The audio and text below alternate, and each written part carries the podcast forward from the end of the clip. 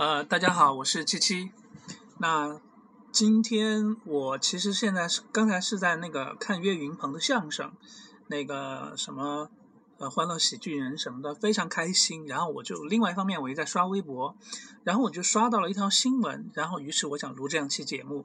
那么我们看一下这是一条什么样的微博，我来念一下。十八岁女孩被骗走全部学费，心脏骤停，不幸离世。临临沂女孩徐玉玉今年高考被南京邮电大学录取。十九日，徐玉玉接到号称发放助学金的电话，被骗走全部学费。报案回家途中，徐玉玉突然晕厥。二十一日晚，因呼吸心脏骤停，不幸去世。徐玉玉被骗的九千九百元是一大家人省吃俭用大半年凑出来的。好，就这样一条新闻让我受不了了，想要来录这样一期节目，给了我一些啊，应该说灵感吧。首先呢，我们来看一下，它下面是这是央视新闻发的，那么下面有一段那个视频，我们来听一下。再过几天就是九月一号开学的日子了，但是在山东临沂市罗庄区的中坦村，十八岁的准大学生徐玉玉却因为遭到电信诈骗，突然昏倒，最终因呼吸心脏骤停，不幸离开了这个世界。二十二号中午，记者来到临沂市罗庄区西高都街道中坦村，在村里碰到了闻讯赶来的徐宇的高中同学。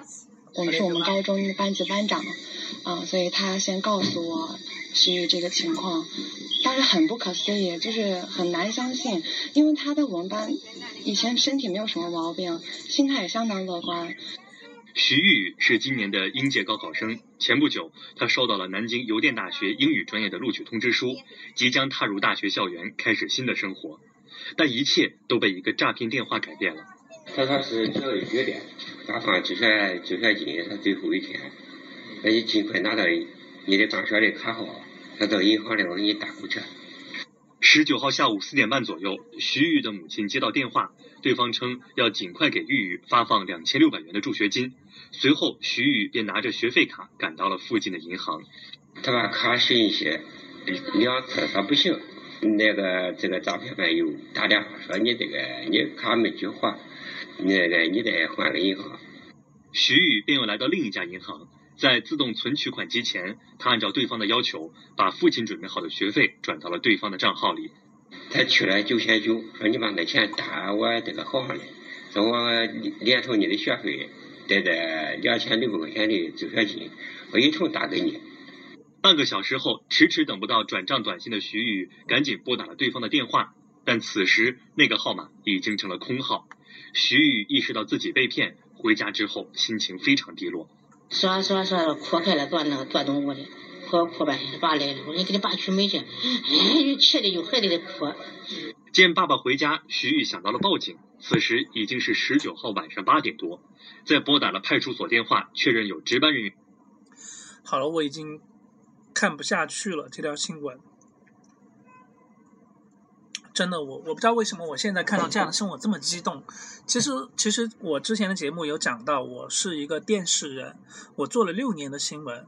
那嗯，前三年到四年我做的是民生新闻，就是说，嗯，谁跟谁打架呀，什么车祸啊，或者是说谁跳楼死了呀，或者是说谁那个被开发商骗了，就是说那个什么房屋质量，那个新房子有裂缝啊，就是这种纠纷啊，这种东西，这是民生新闻。后来两年我做了什么呢？我呃，后来两年我做了那个专题新闻，就是像央视的新闻调查那种，就是柴静做的那个什么雾霾调查，就是这种。比较就比较长的民生新闻，大概在呃两两三分钟；专题新闻是在十五分钟到半个小时，这就就是说比较高级一点吧，就是比较长、比较深入的那种叫专题。后来呢，我还做了两，那我不止不，我应该有七八年。我我后来又做了两年那个经济报道，有点像央视二套的那种对话那种栏目，是就是采访一些什么马云没有采访到哈，但是其他的很多人，包括什么。李连杰啊，或者是谁谁谁这样的明星名人，这些我都有采访到，嗯，做那种那种访谈类的节目。所以其实我是一个，我说实话，我是一个非常非常专业的新闻人。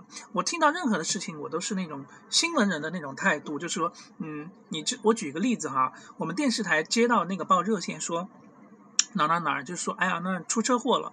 你知道我们我们的内心是怎么问的吗？我们我们会怎么问吗？我们会问，请问有没有卡住？问问那个爆料人，就是打电话的那个人。其实你知道为什么吗？其实我们不在乎他死没死，他死了没有。呃，我在乎的就是说，我为什么要问他有没有卡住呢？因为你知道那种车祸很容易，就是比如说一个车子，它前面后面一撞，它就那个车子变形了，就容易被卡在里面嘛。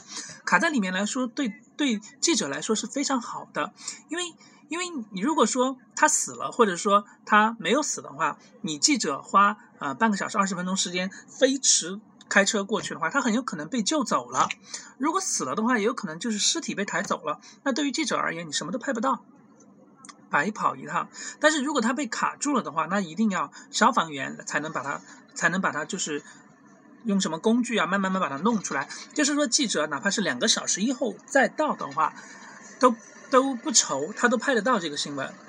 所以我们很专业，就会问你有没有卡住。其实你不知道，其实记者在背后，你不能说他黑心，因为他是做这个工作的。当然，他就他就有他职业上的一些方法来判断了。那我刚才说了我的，嗯。在电视这个方面，新闻这方面的一个履历之后，就是说，其实，在新闻这方面，我们不能说冷血，应该说是非常职业了。这刚才我刚才刚才我们看的那条新闻，千千万万，我看过太多次了。那包括我后来没有做新闻的工作，我出国了什么什么之类的。其实你知道，这种新闻人的、电视人、新闻人的那个职业感一直都在，我一直。从头到尾不停的都是在看新闻，而且我有很多我自己的感想什么之类的，甚至我还有我一些职业的东西。嗯，如果不是因为在芬兰这个地方有语言问题的话，说不准我还会继续从事这个行业。我非常热爱这个行业。那但是因为在国外这地方生活的越来越久了之后呢，嗯，就生活很恬静、很安静、很很平淡。嗯，新闻上的有我。越来越发现中国的新闻我真的看不进去了，不是这儿死人就是那儿死人。其实我以前拍过的死人好多呢，我有的时候以前在中国，我一个星期可能要拍四个死人，可能有两个两个跳楼的，几个车祸的，那都太平常了。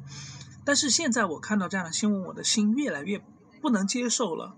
就是，嗯，前段时间不是什么台湾的什么旅行车死了十几个、二十个嘛，什么什么之类的。你刚刚看到这边死了这么多人，你翻到另外一边又是什么那个什么，嗯，山洪爆发，什么泥石流又死了多少人？然后呢，我就觉得我已经承受不了了。你知道芬兰本地的是一些什么新闻吗？都是一些他们的新闻，就是一些很搞笑的新闻，比如说说有一个男孩，他因为芬兰很多家庭都有阳台嘛，这边冬天要下雪嘛，很冷，但是他他那条新闻是说。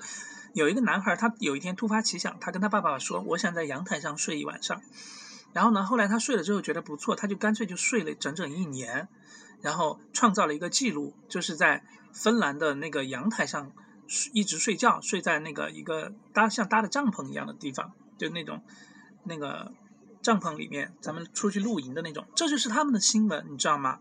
而翻开我们的新闻呢？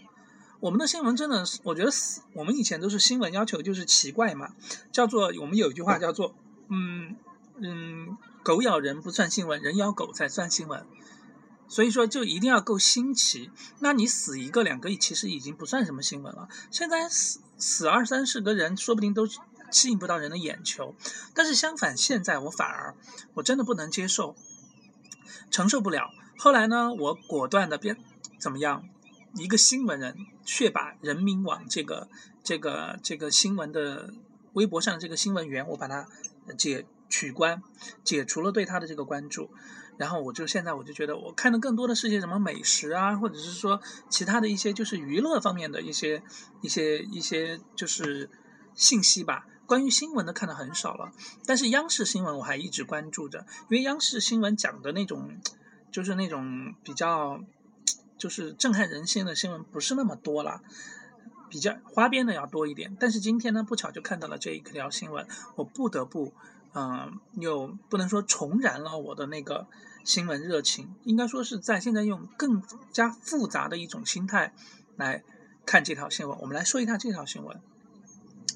嗯，首先看到是一个女孩刚刚接到大学的通知书，这个时候却被骗了钱，被骗了钱之后她还死了，嗯。这个新闻其实可能是在我们每天刷的新闻里面的一个非常简单的新闻，或者说根本不太吸引人的注意，就是你就心里就是啊有点可惜就过去了。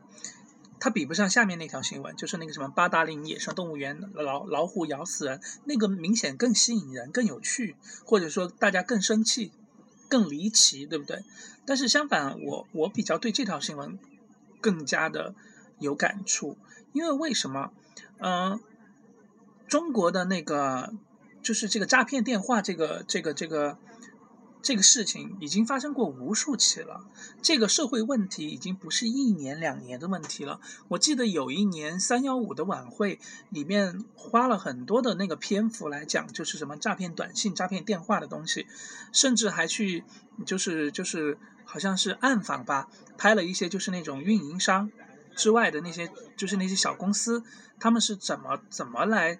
就是骗人的，他们就是普那个叫广泛撒网嘛，反正总会有人骗的。然后怎么怎么行业的一个乱象，但是你看这都多少年了，这都多少多久了，还在发生这样的事情。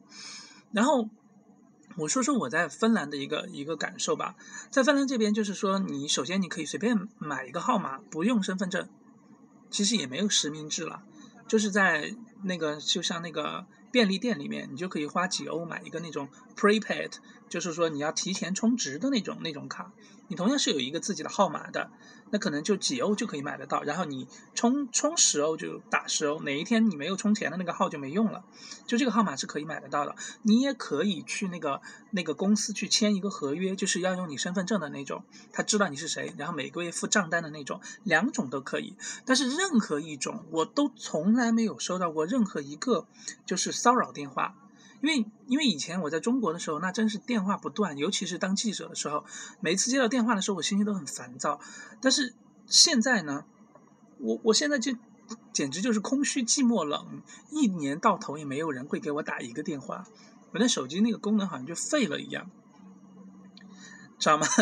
就很有，从来就没有接到过诈骗电话。我有的时候想想，哎，谁能给我打个诈骗电话也好啊，但是实际上就是没有。我在想，为什么芬兰就可以做到呢？为什么中国就做不到呢？其实这个问题太简单了，傻子都能想明白。就是说，芬兰的电信公司有哪几个？我跟你们说一下，有一个叫 DNA，有一个叫什么？算了 s a v n a n a h d 我们就说这两家吧，就说明这两家公司，它对客户的资料是进行了保密的，它没有卖给其他人。所以就不会有什么，嗯，什么什么问有人打电话来问你，哎，你的房子要不要装修啊？什么什么的东西。我记得我当时，嗯，我们有个亲戚要买房，要在成都买房，我当时去帮他排了一个号，就这么一件事情。我过了一年、两年之后，都还有人打电话问我要不要装修，说，哎，你你在哪个哪个地方小区买的房子，你要不要就是租啊，或者要不要卖？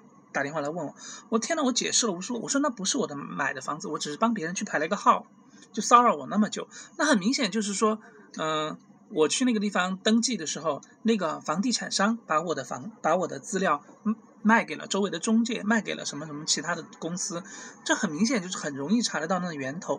那中国其实就是这样子，那卖给卖中国人这些人的资料的，你看这个女孩哈，她刚刚。他刚刚就是拿到了大学通知书，他马上就有人给他打那个发放助学金的电话，也就是说，骗子是很轻松的知道他是一个大学生的，他是一个准大学生的。这谁卖的这个信息呢？那无非就那几个咯，就是那个招生办嘛，要不然就是那个南京邮电大学咯，或者是谁谁谁谁谁，一定是这几个这几个这几个部门。这几个相关的这个东西，否则人家怎么会知道他是个大学生来骗他嘛？他不可能跟一个老大爷打电话说：“哎，我要给你发那个助学金的一个电话嘛。”所以说我跟你说，谁在卖我们的资料？首先，电信、移动、联通这样的大运营商在卖，呃，我们叫 SP Service Supplier，这些服务商在卖。其次呢，谁在卖？你去医院挂号，那医院会卖你的号。就有人给你问你要不要要，你去买房子，房地产商就会卖你的号，就会问你说要不要装修。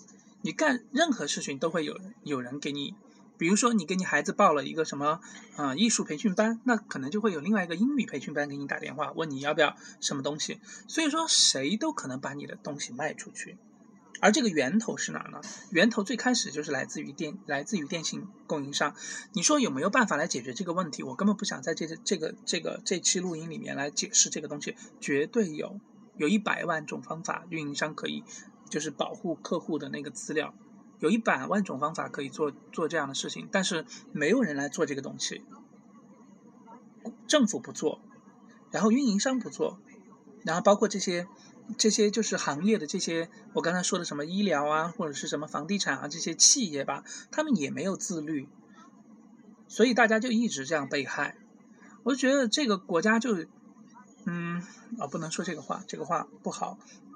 但回到我上期讲的那个那个节目，就是那个儒家和那个法家和那个道家，就是说，这它会有一个潜规则在里面，就是大家都都是知道，哎。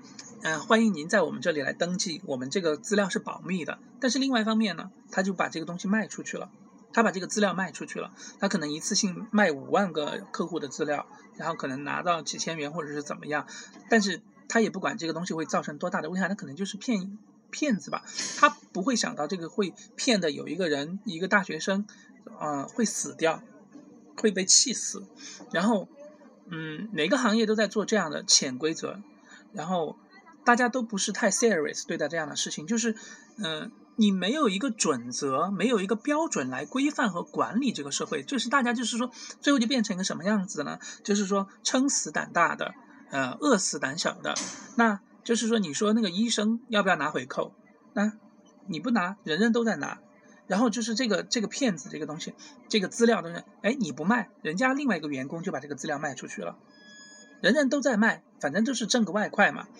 最后就变成就是所有的行业都没有一个规则了，然后人都在所有的行业都在进行一个呃胡乱的潜规则的操作，那受害的是谁？受害的是任何一个人，每个人都在受害，最后就变成这样一个情况。而我们应该怪谁呢？我们应该怪谁呢？我们应该怪电信吗？我们应该怪那个就是。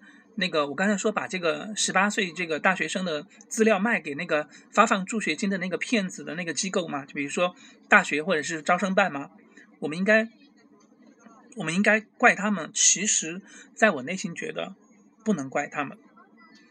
大家都知道，商人是逐利的，这是他们天然的一个本性。那电信他们也是一样，没有上监管部门管我们，管的松一点，那我们我们就。就就给那些什么三三级运营商、四级运营商，那我们就给他就是模棱两可，我们叫做打擦边球啦，边缘地带，睁一只眼闭一只眼。那如果管得凶一点，那我们就就弄得严格一点。大家都知道，我什么有的时候有些城市要什么创文明卫生城市，或者说要扫黄什么之类的，嘿，我们知道在这个风口浪尖上，我们抓得紧一点，或者抓几个典型。风口浪尖一过，我们又不管了。那我想表达的那个意思，大家就非常清楚了。责任到底在谁？这是非常犀利的，就是，但是已经到这个地步了。你说我如果我是徐玉的家人的话，我这么说难道过分吗？其实一点都不过分。而且大家听我节目的朋友，我觉得。也不用觉得就是杞人忧天。今天是徐玉玉，明天就是张玉玉，后天就是杨玉玉、刘玉玉。这个刘玉玉或者是什么呃什么什么什么玉玉，可能说不定就是你家里的人。你可能在电信上没有诈骗，但是你在另外一个行业，你在另外一个事情上，你可能就会被骗，或者另外一个事情上你就会吃到这样的亏。而我们这些所有的事情追根溯源在哪儿？其实都在这里。好，既然说到这儿，我突然我以前做过的新闻，我想到了一件事情。我觉得有可能给大家分享一下，这个事情也很沉重。知道以前我我们报过很多新闻，就是那个大货车或者我们叫运渣车，就是给工地上运车运运送那个什么石头啊，或者是运垃圾的那种车，屡屡发生事情。呃，以前成都发生了一件事情，就是说有一个派里奥，他们一家人开了一个小车，然后在三环路上等，就是等那个红绿灯的时候，然后那个他旁边就是一辆运渣车。拉了很多沙子，那个沙子不知道为什么，那个可能轮胎没气了还是怎么样，它可能就翻了，它停在那儿，两个车都停在那儿，并并并驾齐驱的停在那儿，那个车就突然就翻了，倒过来，然后沙子全部和石头弄下来，把那个派利奥给淹在埋在里面，然后里面的人就死了。这是第一个事情。然后我自己还拍过很多事情，就是说被大货车碾死的人。你知道，可能你被一个小车碾死的话，你还有的活；但如果你是被那种大货车碾死的话，你绝对没得活，肠子、肚子都会给你都会撵出来。这种场面我遇到太多次了。就是你到一个车祸现场，你首先闻都闻得到空气中有一种腥臭味，就跟你杀牛杀猪一样。那你到那个地方，你就会闻得到一股那种腥臭味，就是内脏啊什么什么的味道。那你闻到你根本受不了，这就是大货车。然后中你知道中国的大，这是原因是什么呢？因为大货车往往因为它太重了，它的制动性能不好，然后他们往往开的又很快。有的时候大货大货车还往往闯红灯，然后呢，往往被碾死的是些什么人呢？比如说那种在这个大城市里打工的那种民工，他们骑着电瓶车，可能还载了一个小孩子。这种事情，我我跟你讲，我遇到的不止十次。那它背后的原因是什么呢？你知道货车是这样子的，它写的是不能超重，准载五吨。但是这个行业是这样子，如果你只准载五吨的话，你根本就没有盈利。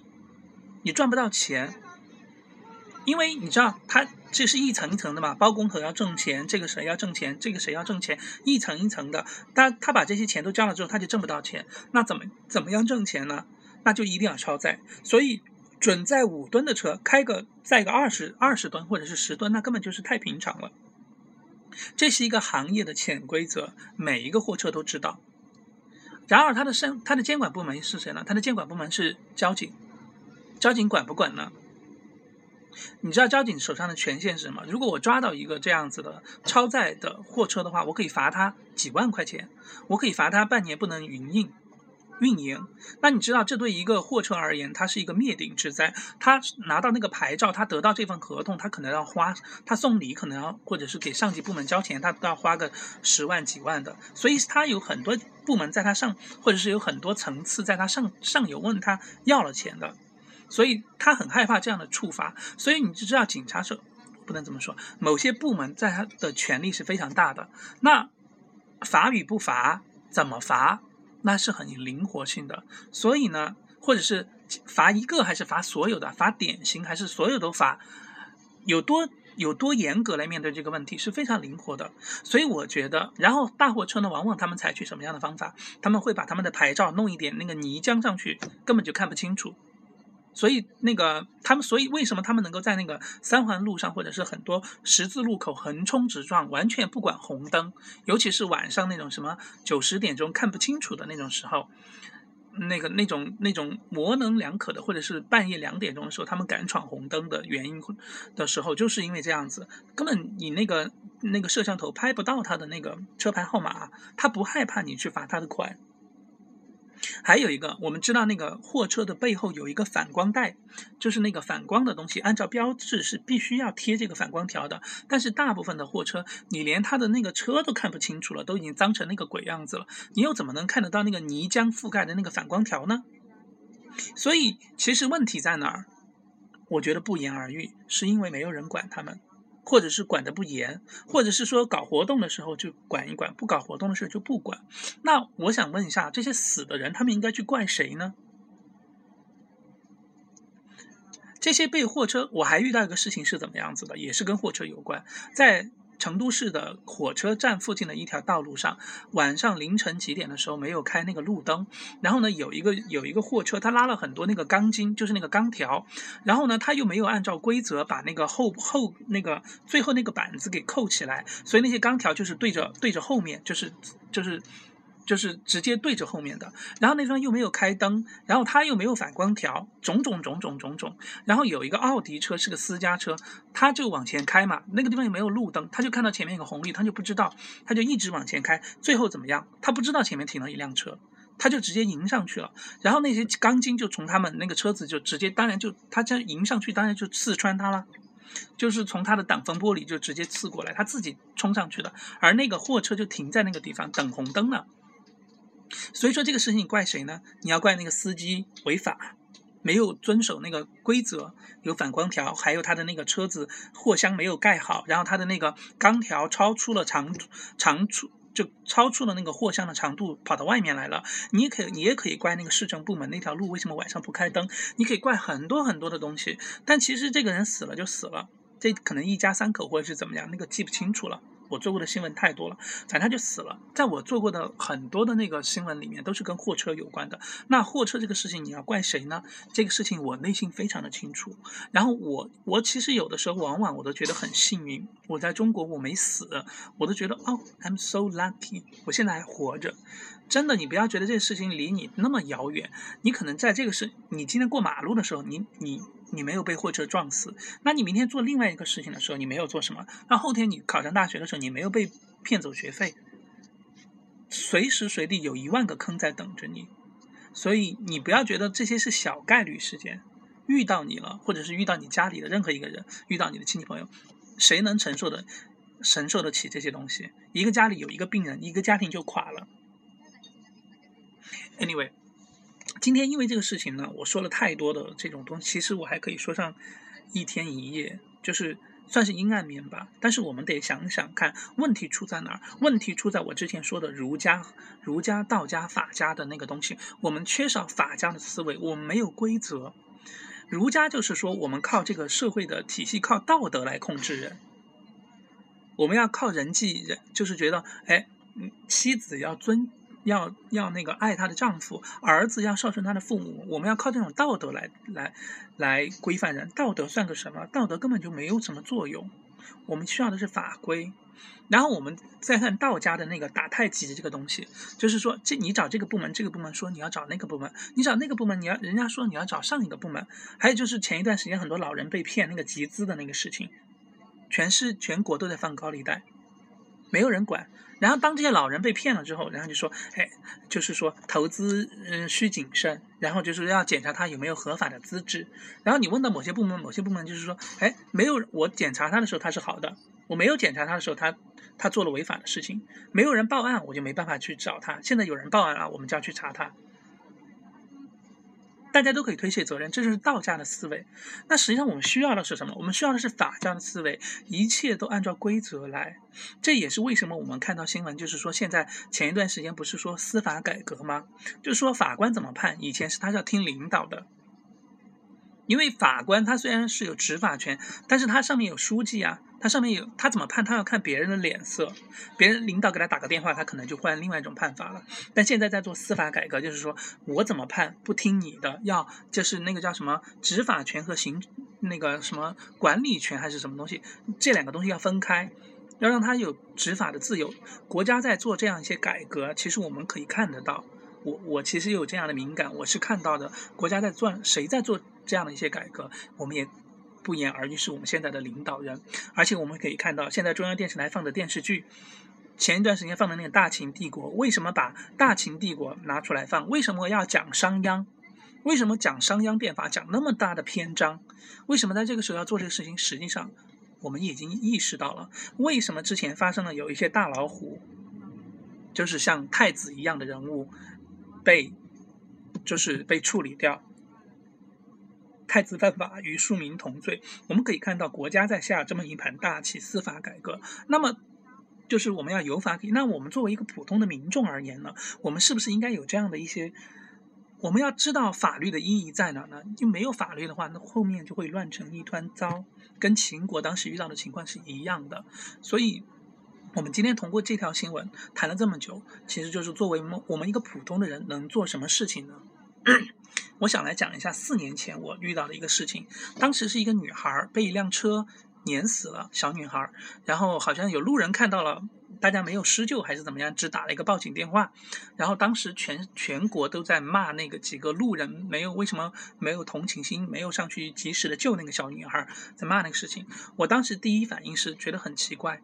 就是所有的媒体，大家都把矛头指向了可能十五个路人什么的。其实现在过了大概四五年，大家不会这么想了，或者是还有一部分人在那骂，就说很明显，从法律上来说，这个责任在他的监护人。一个小女孩为什么会在街上乱跑，对不对？其次，这个法律责任在那个司机。最次最次，跟那个路人一点关系都没有。那个路人从那个地方走过去，看都没看到，那无非就是道德有一点谴责，跟他跟他就是说一毛钱的关系都没有，根本就没有什么资格去指责那个人。你要指责，就应该指责他的父母。你要想让让这个悲剧不再重演，你就必须要指要告诉所有的父母，不能这样子把孩子就是随意放出去。你是监护人，然后该抓谁进监狱，不能说你家孩子死了你就没有这个责任。那孩子死了是你的责任，你该你该去蹲监狱，你还得蹲监狱。对吧？这是按照法律来思考这个问题，而这个民族呢，却总是在说什么马蓉偷人呐，或者是说，或者是说那个王宝强那个事情，对吧？马蓉偷人呐，或者是在说那个什么，呃，路人不施救啊，或者是这些东西，大家还在对这种事情非常开心的，或者是义愤填膺的在那里骂来骂去，骂来骂去，大家还在用道德的方式来互相的在那儿指责。对不对？我们都知道，美国就是美国的方法，就是说，我管你穿什么衣服，我管你在路上做什么样奇形怪状的行为，我管你有没有奇装异服，只要你没有违法，都是 OK 的。所以说，他的唯一的准则就是法律，而不是道德。那么，在这样一个什么徐玉宇发遇到这个这个这个学生。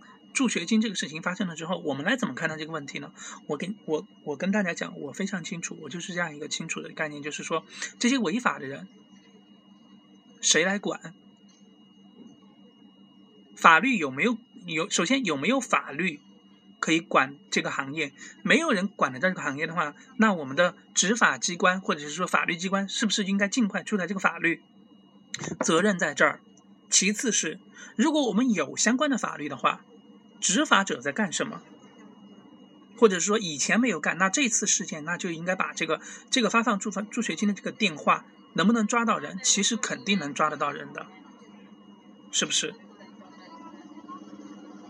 那个相关的机构，电信啊，或者是法那个警察是一定有办法能够抓得到的。可能全市全国可能现在有一千个骗子，那我抓两个总抓得到吧？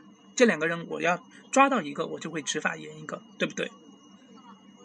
也就是，其实我们最早学到的什么叫有法可依，嗯，执法必严，执法必公，其实就这几个东西，我们大家都知道，只是从来没有，从来没有看到它真正在执行。那么好，或者说执行的不够标准吧，我可能刚才说的太武断了。那么回到头来，我们就来说这样一个东西，就是说，那，嗯嗯，上层建筑，政府他们是怎么在做的？啊，我们可能把控不了，但是另外一方面，我们作为个人。我们作为一个普通的人的话，我们在网络上看到这样的事情的话，我们发评论的时候，我们应该怎么样来？我们应该从哪个角度来？或者说，我们看到这些事情的时候，我们内心有没有一个我们的那个尺子，到底是跟人云亦云，在那用道德来谴责，还是说应该怎么样？还有一个问题，我突然也想到了啊，我也是我之前出国的时候看到一条新闻，这边顺便就说了。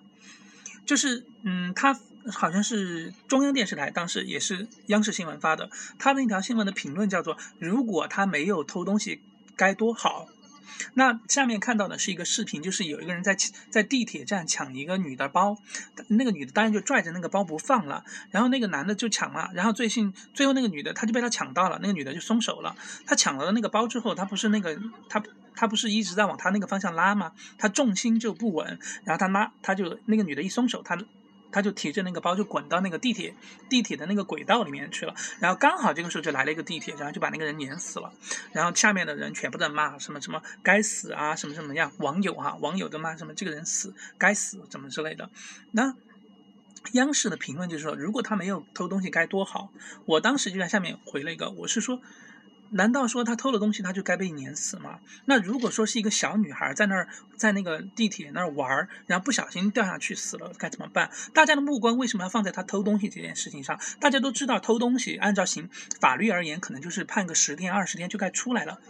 每个人都可以偷东西啊，偷了东西不没有给他判死刑，他还可以出来同样改造自己，成为一个有用的人啊。他的生活还他没有失去生活的权利啊，对不对？那。那个我们就可以看，那如果是个小女孩怎么办呢？那央视作为一个媒体，它应该把它的眼光放在哪？它应该放在公共基础设施的建设，为什么会出现这个漏洞？而而我当时发了那一条信息之后，有一万，可能我其实我有点害怕呢。大概过了半个小时我就删了。其实因为在那半个小时里面有很多人骂我了，就是大概就是说你跟你应该跟他一起去死啊什么之类的。大家你知道网上的喷子特别多嘛？但是 whatever 还是跟我们今天讲的这个新闻一样，就是说我们我我希望我其实现在看网上的很多网友的很多评论弹幕什么之类的，我很失望的。其实我失望的并不是对这个国家的上层建筑的失望，我失望的是对我周围的人跟我一样的人，他们在说着什么样的话，他们的说的难听点就是素质了。他们的思想水平什么？我跟这样的人在一起生活着，或者说这个国家的大部分人是这么想的，我觉得是让我真正悲哀的一件事情。